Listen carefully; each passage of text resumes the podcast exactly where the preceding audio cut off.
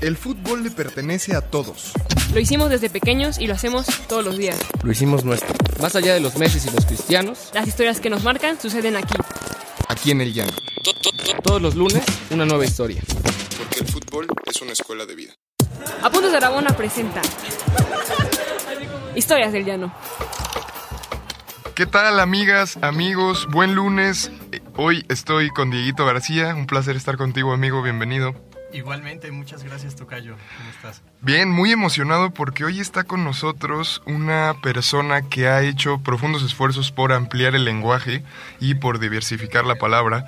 Eh, y seguro la conoces, es Laura García.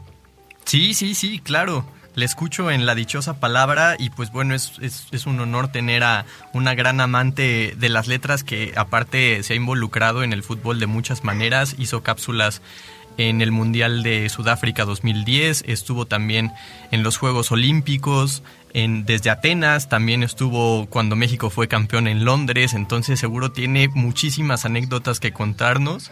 No, sí, justo. Y además, solo para, para, complementar antes de darle la palabra a Laura, eh, Laura es traductora, lexicógrafa, editora, conductora, lingüista, redactora, promotora de la cultura y yo me siento un orangután hablando con ella. Laura, bienvenida.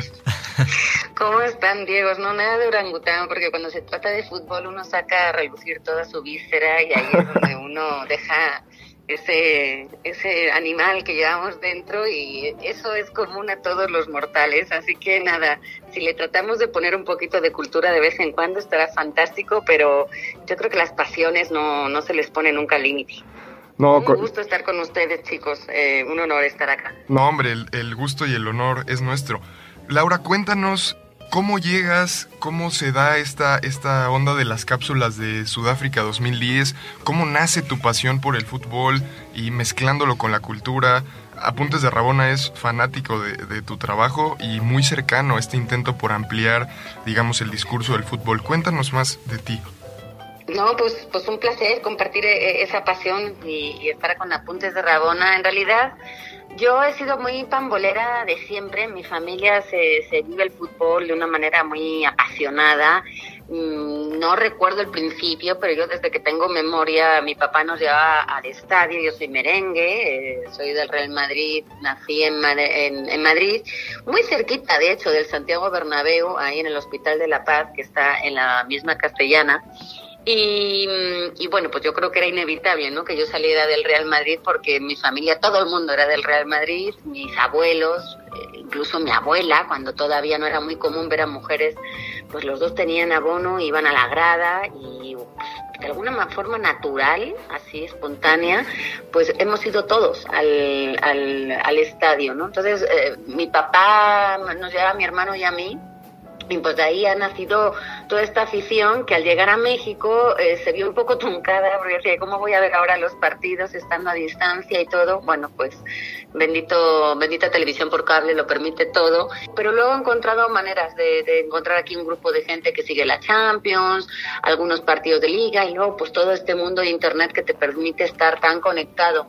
Entonces en el 2010... Eh, un grupo de personas ahí en TBC Deportes le vendieron una idea a, a TBC Deportes que iba a cubrir lo, el Mundial de Sudáfrica se les ocurrió hacer como una especie de sección de mujeres eh, que estábamos todas dedicadas a cuestiones de cultura, periodismo, eh, divulgación literaria, había una curadora de arte, eh, una escritora, etcétera. Eh, éramos siete mujeres y nos llamábamos Ellas tienen el balón y lo que hacíamos era un poco hablar de esa otra parte que tienen los mundiales que es pues todo lo anecdótico y en lo que está implícito también la cultura, ¿no? En el caso de Sudáfrica era un poco eh, exponer y enseñar lo que era Sudáfrica, un país muy ajeno a, a, a México y al mundo en general, y luego pues ver cosas que tienen que ver con la cancha, con la táctica, con la ciencia, eh, no sé, escritores que han jugado fútbol,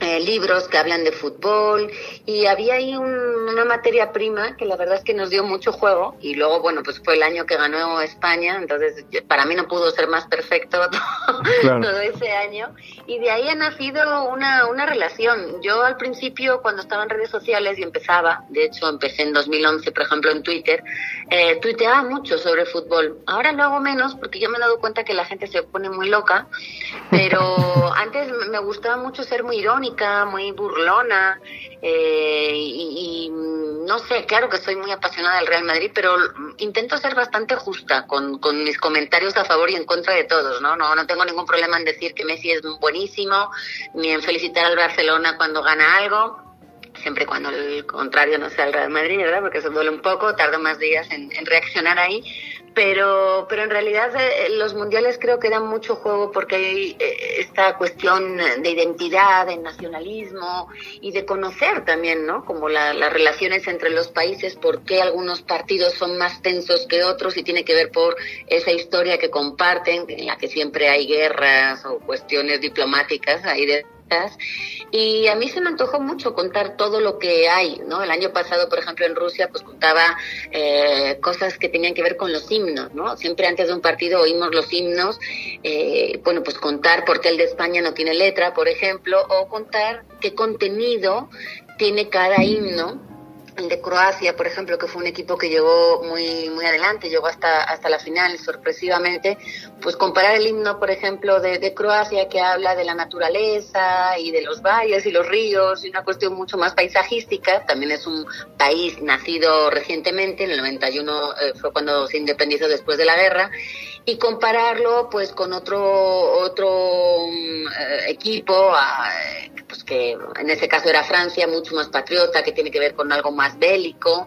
Y, bueno pues de, ahí sacar esas anécdotas que creo que si bien no son necesarias un poco sí enriquecen y, complementan una, una experiencia no que es todo lo, que tenemos los que tenemos al ver un partido de fútbol y a mí me divierte, entonces pienso que a alguien le puede divertir y por eso lo comparto. no, sin duda, sin duda nos divierte y, nos informa a, muchos. Dieguito, ¿cómo ves? Oye, Laura, pues ciertamente todo esto es muy, muy interesante y yo me quedé clavado con algo en sobre lo que quiero preguntarte, que es esta relación de el Barcelona con el Real Madrid, porque sobre todo con esta rivalidad que es tan grande a nivel mundial, es eres o blanco o negro, ¿no? O sea, no hay un punto de coincidencia y tú lo encuentras al reconocer que Messi es buenísimo, etcétera, ¿no? Y además me causa mucha curiosidad porque tú fuera del aire nos contabas que tuviste una relación con, con, un novio que le iba al Barcelona, ¿no? Entonces, ¿cómo le hacías para, para no clavarte para sobrevivir. En, este, esta polarización? para sobrevivir. Había tensión en la relación.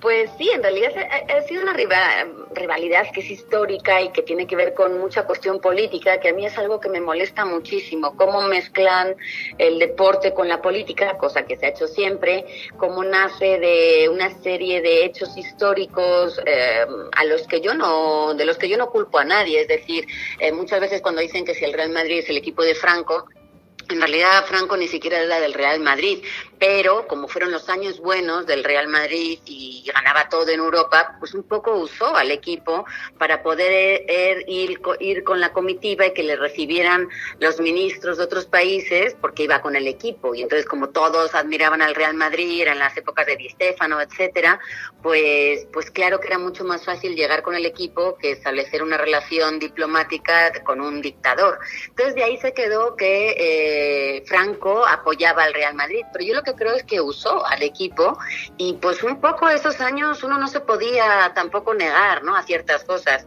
Lo que poca gente sabe es que fue un ministro el que tuvo esa genial idea y le funcionó muy bien al gobierno en ese momento y el Real Madrid pues de alguna manera eh, no es que aceptara, es que no había como decir que no, ¿no? Era, era una época de, de dictadura pero tampoco se sabe que Franco también este, salvó de la bancarrota al Barcelona. En algunos de sus años eh, lo pasaron mal con la economía y pues ahí fue Franco el que se metió a, también apoyar económicamente a un, a un partido, a un equipo que lo estaba pasando mal, ¿no? Entonces, culpar ahí a los equipos de una cuestión política a la que se ven casi, casi obligados, claro, yo creo que todos sacan beneficio ¿no? de, esa parte, pero en ese momento era Franco el que usó al equipo. Entonces, e, ese tipo de, de, rivalidades me molestan. Como ahora, por ejemplo, se utiliza mucho el equipo, el Barcelona, la grada, sobre todo los domingos en el Camp Nou, para hacer política y hablar de la independencia eh, que están pidiendo Cataluña frente a España. Y eso me parece que también es mezclar mucho cosas y hacer que sea una rivalidad mucho más difícil de separar después del minuto 90. Es decir, e, e, ese malestar, ese casi odio que luego eh, se, se ve en algunas personas, eh, pues dura, dura y dura y dura. Entonces, por ejemplo, si tú le preguntas a Messi o al mismo Iniesta, ¿no? que no son catalanes, eh, que se, que se mezclen y que participen de, de esa cuestión política, pues me parece que tampoco viene al caso. Entonces yo creo que sí se ha mezclado mucho eh, el tema político, que ha estado muy tenso los últimos años, y por eso la rivalidad es mucho mayor, porque yo te puedo decir que, por ejemplo, en Madrid la rivalidad Atlético de Madrid y Real Madrid era muy fuerte. Era, eran muy rudos esos partidos. Eh, mi mamá trabajaba cerca del Bernabéu y desalojaban prácticamente toda la zona desde la mañana porque había coches incendiados, había reyertas que terminaban con sangre, con gente detenida. Eran, eran épocas duras. Todavía se podía estacionar los camiones, los, los coches en, todas las, casas, las calles aledañas, cosa que ahora está prohibidísimo y ahora la gente va mucho más en metro. Hay una estación de metro que es Santiago Bernabéu justo en la puerta y ahora está mucho más organizado, pero en la época de los 80, 90 yo te podría decir que ahí sí salía, por ejemplo, con un chico en secundaria que era Ultrasur y la mayoría de los domingos no había celulares, también es verdad, eh, no aparecía el muchacho porque lo habían detenido en la comisaría. Entonces eran, eran épocas un poco rudas y luego sí, salí con un chico del Barcelona, decíamos al, al estadio y me hacía ir con, con los de los aficionados del Barcelona que están muy custodiados, están muy alejados, y decía, ¿por qué estoy aquí? ¿no? Y no puedo ni siquiera cantar mis goles. Y además al equipo contrario le hacen quedarse en el estadio mucho más rato para que luego puedan salir y es más escoltados y alguna vez que, que, el Barcelona ganaba en el Bernabéu era cuando Stoico estaba en ese momento, imagínate, este y yo me quedaba una hora y media en el estadio aguantando toda la celebración de los culés a mi alrededor. Entonces, bueno, es, esa, eh, esas victorias eh, terminaban con varios días de poco amor ahí en esa pareja. Pero bueno, todo se puede y la idea también es encontrar una manera de hacer divertido el, fútbol, ¿no? Y, disfrutarlo. Los lunes, por ejemplo, suele ser un día que en España solo se habla de fútbol. Eh, hay un, periódico que fue un poco el, el, papá o, digamos el precursor del récord aquí en México, allí se llama Marca que aquí también es muy seguido ahora con, con redes sociales, eh, con la, versión electrónica que podemos encontrar Madridista el periódico. Súper madridista, ¿no? Sí, pues te diré que, que, yo creo que mienten mucho y que también pues eh, sacan ahí unos bulos que incluso perjudican al Real Madrid. A mí parece que mi hermano lo llama el Ola, ¿no? Del, del porque gente que habla más de quién está con quién y de cuestiones que a veces eh, se inventan incluso que hacen muy alarmistas los periodistas cuando dentro del propio club ni siquiera se reconoce que eso sea cierto o de dónde ha podido salir, ¿no? Pero sí, digamos que es más local eh, de Madrid ese periódico y, y los lunes siempre se habla de lo que ha pasado en la jornada yo, yo siempre he estado en, eh, digo, en grupos, me he llevado muy bien con, con, los chicos de mi salón de clases, yo jugaba fútbol en los recreos del, incluso quedaba los viernes por la noche, eh, cuando todavía estábamos en primaria, ahí lo que hacíamos era ir a jugar fútbol, ¿no? En el barrio se, se usaba eso. Y cuando mi último año de, de escolaridad, que allí se llamaba COU en ese momento, que es una especie como de bachillerato, creo que es, preparatoria, preparatoria, me parece que se llama aquí. Yo decidí, no sé por qué, que no había nunca eh, vivido en carne propia lo que estar en un colegio de monjas, ¿no? que allí era muy usual en la época, eh, sobre todo en la época franquista, Franco muere en 1975, cuando es todavía obligatorio la separación entre hombres y mujeres en, en la escuela. Yo ya cuando, cuando curso primaria y secundaria ya no tengo eh, eso, pero todavía hay algunas escuelas que sí eh, mantienen esa, esa, digamos, dinámica o esa manera de, de enseñanza. Entonces yo no había vivido nunca esa, eh, digamos, esa experiencia, no sé por qué tenía ganas de vivirlo en el último año de escolaridad me fue bastante mal en casi todo, este, pero digamos que lo que más extrañé en esos eh, días y en esos meses era pues justo tener esas conversaciones de fútbol los lunes, ¿no? A, mis compañeras de salón, a ninguna le interesaba el fútbol, ninguna sabía nada de cómo iba a la liga, ni, ni quién tenía que ganar, ni quién era Pichichi, ni nada. Y yo me sentía un poco sola, sobre todo los lunes. Eh, recuerdo todavía a mi madre que en ese aquel entonces era mi, jugador favorito era Alfonso Pérez Muñoz, que había salido de la cantera del Real Madrid. Luego le pusieron el estadio de Getafe su nombre. Ahora, quién sabe, debe estar ya este, jubiladísimo y con 27 hijos. Pero en ese momento a mí me gustaba mucho, estaba muy enamorada de él, entonces iba a la, grada justo a gritarle a él. Y mi mamá lo que hacía era recortarme de, los periódicos del lunes eh, imágenes de Alfonso, que en ese momento metía goles y, me los metía dentro del sándwich que me, me, ponía para el recreo. increíble! Entonces como que mis amigas no solamente me miraban así, reírme yo y ponerme colorada, sino que decían, ¿quién es él? Bueno, incluso mi abuela pensaba que él era mi novio, porque decía, ah, Alfonso, que es tu novio. Y decía, no, abuela, pero Alfonso no sabe ni de mí, ni quién soy. Pero bueno, eran, eran unos años que, que, compartíamos mucho toda la pasión futbolera. Los domingos era ir, a, ir al estadio. Entonces había que terminar la tarea antes de, de ir al estadio Allí los partidos en invierno son a las 5, en, verano suelen ser más tarde, entre las 7, las 8. Entonces se podía todavía aprovechar prácticamente todo el domingo y luego terminar con, con una ida al Bernabéu que para mí era pues glorioso, ¿no? Era un tiempo para estar con mi papá, con mi hermano y luego regresábamos a casa y aunque mi madre decía que no le gustaba mucho el fútbol y que no lo seguía, eh, ella para poder seguir con nuestras conversaciones y poder participar de lo que nos había pasado la cachamos que escuchaba los partidos en radio mientras hacía cosas en casa para poder hablar con, con su marido y sus hijos, ¿no? Después de que llegaran. Entonces, sí, sí se vive bastante la pasión ahí en la familia García Arroyo. Oye, eh, no, qué increíble anécdota la, la del sándwich. Creo que sin duda es una de las mejores de todo el programa. Eh, me, me, afuera, afuera del aire nos contabas que tienes un hermano, por ejemplo, que trabaja en, eh, en el Real Madrid, ¿no? Y, eh, y justo nos contaste una anécdota que muestra muy bien cómo hay una gran separación eh, cultural en los futbolistas, ¿no? Que muchas veces viven como en una gran burbuja y que no tienen gran relación con la vida cultural, que tiene que ver con el chicharito. Sí, pues eh, yo, yo, lo que supongo es que eh, ahora creo que tienen menos horas de concentración. Antes tenían siempre que estar uno o dos días antes en un hotel, así fuera en tu misma ciudad los partidos. Y realmente yo creo que se aburren mucho. Y cuando están juntos, pues tampoco te vas a poner en una esquina a leer, ¿no? Ni, ni, ni a escribir poesía. Entonces yo, yo supongo que en estas convivencias que ellos tienen, pues juegan a videojuegos o a las cartas o se aburren a ver películas.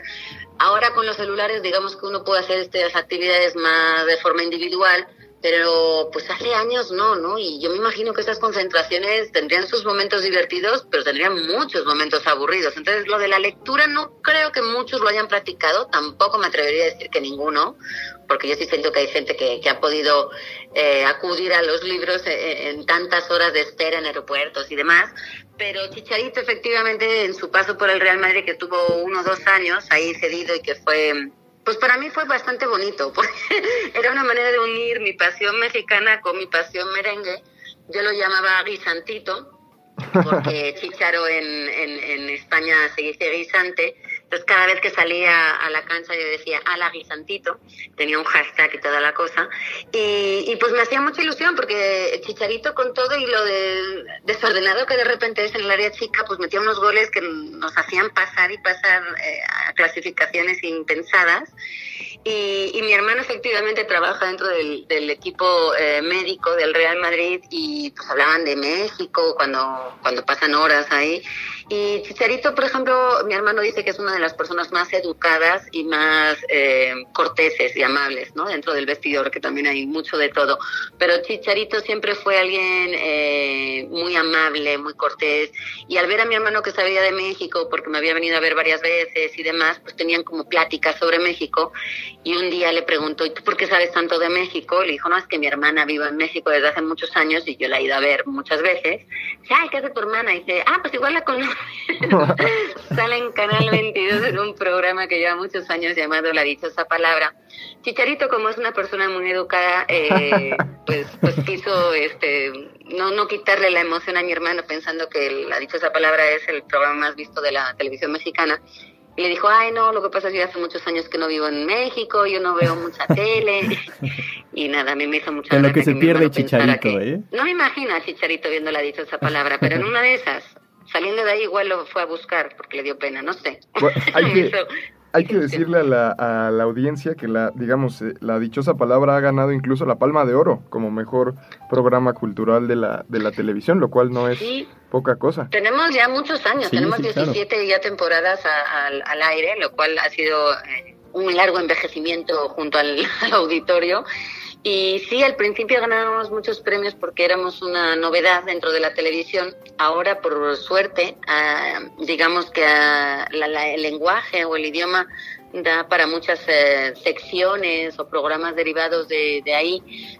Nuestro primer, eh, digamos, mm, precedente de todos nosotros fue Sopa de Letras con Arrigo Cohen, que yo no lo llegué a ver porque no vivía todavía en México, pero todo el mundo eh, menciona cuando se trata, o Alejandro Aura, ¿no? que han sido personajes de la, de la cultura en México que han hecho mucho esa labor de llevar la cultura al público a través de los medios, sobre todo televisión y radio, para hacerlo más amable, más cercano, más divertido también, ¿no? Porque uno piensa que no se puede uno reír.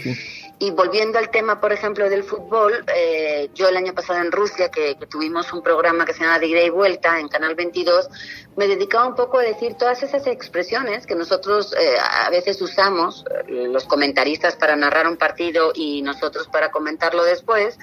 Eh, muchos vienen de la cancha, muchas expresiones que han salido de la cancha, la terminología normal, o muchas expresiones que vienen de la cancha que tienen que ver con cultura, ¿no? Es decir, cuando decimos un portero y cuando ya llevas 27 jugadas del portero y no quieres repetir la palabra portero, buscas un sinónimo y dices arquero o dices cancerbero.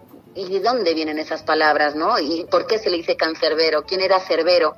Un personaje mitológico que era un perro, por eso can, de perro, Cerbero, que en la mitología griega eh, cuidaba las puertas del infierno. Eh, el río Hades, que era eh, este río de la memoria y que lo que hacías era un poco cruzarlo para cuando morías y, y tenías a un perro que guardaba esa puerta. Bueno, pues qué chistoso que el que guarda la puerta de un equipo, ¿no? Eh, el guardameta, en, que se dice también, pues sea ahora cancerbero y se haga alusión a esa mitología. Eso quizá poca gente lo sepa, pero me parece chistoso y a lo mejor no es necesario decirlo cuando estás a punto de ver un penal, pero siento que hay una coyuntura que se podría aprovechar para decirlo. Arquero es porque antes el- la portería, en- a principios de- del el juego, un juego que además no se sabe muy bien dónde nació, porque pues todo el mundo más o menos ha, ha podido y todas las culturas eh, han podido jugar con una pelota o con algo parecido a algo esférico, pero digamos que el fútbol como hoy lo conocemos data de 1848 cuando los ingleses de los eh, colegios digamos, de los eh, estudiantes más adinerados, se sientan a establecer una serie de normas para poder jugar a, algo que empezaba a crecer y que se volvía un poco desordenado. Entonces, en ese momento, la portería, que antes no tenía ni dimensiones, ni medidas, ni nada, empiezan a hacer dos eh, palos eh, verticales que se ponen a determinada distancia. Hasta ese momento no lo había. Entonces, cuando empezaron a disparar eh, por altura, decían, bueno, pues es que el portero nunca va a llegar si lo mandas a seis metros de altura, así como si fuera eh, fútbol americano, ¿no? Entonces, establecieron también una, una altura máxima para esa portería y lo que hicieron fue delimitarla con una cuerda. Entonces, la cuerda no es un material rígido y a la hora de engancharlo en los dos palos eh, verticales, pues quedaba arqueado. En realidad era un arco lo que se establecía ahí más que una portería. El travesaño de hoy pues está muy bien medido y es todo estupendo, mucha tecnología, pero en ese momento no. Entonces el que guardaba el arco pues era el arquero entonces de ahí también salen una serie de, por ejemplo, los, los goles se marcaban en esos postes, ¿no? Que eran de madera. Entonces lo que hacía directamente alguien cuando metía un gol era marcar, hacía una marca dentro de ese poste y por eso se dice marcar un gol. O se puede anotar, se puede registrar, pero ese marcar era porque literalmente se hacía una marca en, en el poste en cada cada gol que se anotaba dentro de un equipo. Entonces, me parece que como esas hay mil anécdotas que, que no sé, a mí me, me parecían muy chistosas, que aprendí muchas de Galeano, de Valdano y de un montón de gente que se ha dedicado a, escribir sobre el fútbol de una manera mucho más eh, desde el contenido, no tanto de técnica y de estrategia dentro de como de pizarra, sino de la terminología, de cómo nosotros contamos lo que está pasando eh, durante esos 90 minutos. Y me pareció muy chistoso, yo me lo pasé muy bien, me disfracé de árbitro, me disfracé de portera, tenía ahí una camiseta estupenda de Iker Casillas, que después de Alfonso Pérez Muñoz fue el que eh, ocupó mi corazón y así, así voy cambiando cada poco tiempo.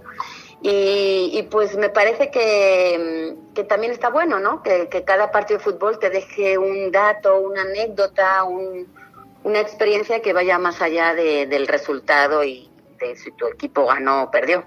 No, claro. Yo fíjate, yo me sabía la del cancerbero, pero no me sabía la del arquero. Eh, y me parece una anécdota extraordinaria. Laura, creo que podríamos hablar horas y hacer un incluso un diccionario de, eh, de los términos. Algunas de esas cápsulas deben estar subidas a YouTube. No, no, no me sé muy bien dónde, este, y no creo que las hayan subido todas pero recuerdo que algunas sí las, las pudimos ver también en redes. Y si no, pues ahí chicos están los libros y ahora con internet tenemos un montón de, de información y de datos a nuestro alcance y basta un poco ser curiosos y, y, pues cuestionarte cada cosa que ves y que no entiendes de por completo o la primera. Yo siempre digo que hay que dudar de todo lo que uno cree que sabe para poder de alguna forma este pues confirmar, ¿no? Que tu información es la válida y que cuando hay rivalidades y la gente no está de acuerdo, pues tengas un poco también la humildad de, de cerciorarte con, con diccionarios y con textos de si tu punto de vista puede ser eh, llevado con más con más matices, ¿no? Más aristas. Entonces, eso en el fútbol creo que que, pues, que se podría llevar a cabo y, mientras el Real Madrid vuelva a ser campeón de Europa, podemos seguir aprendiendo muchos datos, porque creo que vamos a tardar esta vez. No, no, es que la pasión verdaderamente se, se, se te respira, o sea, se te siente completamente. Eh, para cerrar, yo quisiera, Laura, bueno, decirle a la, a la, gente que tú tienes dos libros publicados, si no me equivoco, Enredados y Funderelele y Más hallazgos de la lengua, donde justamente profundizas eh, en el sentido de las palabras, también en cuestiones como cómo el Internet y las cuestiones cibernéticas han venido a transformar el lenguaje, ¿no? Entonces, ¿qué, podrías como para cerrar recomendarles algo nuevo que estés haciendo para que nuestros podcast escuchas puedan seguir tu trabajo? Pues muchísimas gracias. Sí, eh, Enredados fue efectivamente ver qué estaba pasando con el idioma o cómo se compartía el idioma ahora en estas épocas de redes donde hemos globalizado todo y donde es mucho más fácil escribir y leer cosas eh, de todo tipo. Funderelele, por ejemplo, es, eh, es un compendio de, de palabras, son 71 palabras desconocidas por mucha gente eh, que se refieren a cosas conocidas. Por ejemplo, Fundrelele, que es una de ellas, es el nombre de la cuchara con la que se sirven los helados. Y cada, pues la mayoría de la gente dice cuchara para los helados o, no le dice nada. Y a mí me pareció muy chistoso que un instrumento que usamos tanto eh, pues tenga un nombre propio y, y, que no lo usemos no no hay creo ninguna de fútbol. Tendría que buscar ahora que tengo que eh, un poco el encargo de escribir ese segundo lo, esa segunda parte de Funderelele voy a ver si se encuentra alguna de de deporte o, de fútbol concretamente porque seguro hay hay alguna palabreja eh, por la, para la que contamos una historia, porque en realidad es eso, es una historia que yo cuento con cada palabra de cómo me la topé, dónde la conocí, dónde la leí por primera vez, y establecer esa, esa digamos, relación afectiva con las palabras que permiten que uno las, las retenga, las, por ejemplo, todas estas anécdotas que les estoy contando ahora del árbitro o el referí o el hincha, por ejemplo, porque se le dice hincha, ¿no? Pues es porque te hacen tanta gracia y tiene una historia que hace que la recuerdes. Y eso me parece que es muy bonito, demostrar que las palabras sí están en los libros, pero también están en todas partes. Entonces, nada más hay que estar un poco con los ojos abiertos. Una vez hice un libro de, coordiné un libro sobre el Santos Laguna. Es así lo más parecido a, algo de, fútbol que he hecho. Eh, el Santos Laguna cumplía 25 años, estaba en la construcción de su TSM, el Territorio Santos Modelo, y, querían hacer un libro y bueno, pues ahí teníamos a un corresponsal que era el que nos estaba haciendo todos los textos. Fui una vez a Torreón, eh, me traje una bolsa llena de playeras de todas las leyendas del Santos no la, por supuesto no la facturé porque si esto se pierde yo salgo en las noticias. Y, quedó muy bien y me, me, parecieron entrañables toda la gente, sobre todo de la comarca lagunera, cómo vive en el fútbol, eh, en un territorio que es más beisbolero que, que futbolero y sin embargo cómo se vuelcan, cómo el fútbol, por ejemplo, en estas entidades eh, es algo que mueve los horarios, ¿no? Así como yo los días de fecha FIFA no hago planes porque pues, pues juegan, ¿no? La UEFA o la Champions o lo que sea, eh, pues yo creo que en, algunas entidades así se mueve también el horario y las agendas de la gente, es como según, ¿no? El, partido, a qué hora sea, contra quién juegue. Y eso me parece también muy lindo, que la gente pueda hacer comunidad alrededor de un deporte eh, siempre que sea sanamente, por supuesto, pero bueno, como los futbolistas se convierten un poco en ídolos, en héroes dentro de, la comunidad y también por eso los hemos convertido un poco en, ejemplos para la sociedad. Entonces, cuando un futbolista se equivoca y mete la pata como cualquiera de nosotros, se le, se le castiga mucho más, creo, moralmente que a cualquiera de nosotros. Y, y bueno, pues también han, han tenido una conciencia mayor de que hay muchos niños y muchos jóvenes mirándoles y que lo que ellos hacen también puede ser replicado o imitado y, de repente se convierten en, en figuras un poco docentes, ¿no? En, en, ese sentido. Entonces, bueno, pues eh, yo creo que el fútbol ha, ha variado muchísimo. En, en, todos estos años se ha convertido en algo muy mercadológico, donde hay mucho dinero de por medio, mucho espectáculo, pero también pues nos gusta. Entonces, de alguna forma, eh, se venden muchas playeras de muchos jugadores, pero también eso permite que se puedan contratar luego a, a, pues, a, figuras de la talla de, no sé, de Mbappé o de Neymar, ¿no? Que son ahora los que están ahí un poco más dando de qué hablar con, con sus fichajes. Entonces, pues bueno, eh, a mí me gusta, me parece que en dosis controladas todo es maravilloso si te hace feliz si ya te daña, pues ya no tanto, pero yo sí, sí defiendo mucho que una sola actividad puede tener muchas ramas. Entonces, si podemos, eh, no sé, cuestionarnos por qué la selección de Francia tiene a tantos negros en sus filas ahora y hace años no, y ver un poco lo que está pasando con el movimiento migratorio en, en países como Alemania y Francia, y cómo antes eran muy abandonados, aislados, marginados, y ahora ya están eh, pues de figuras dentro del fútbol y lo que eso ha cambiado.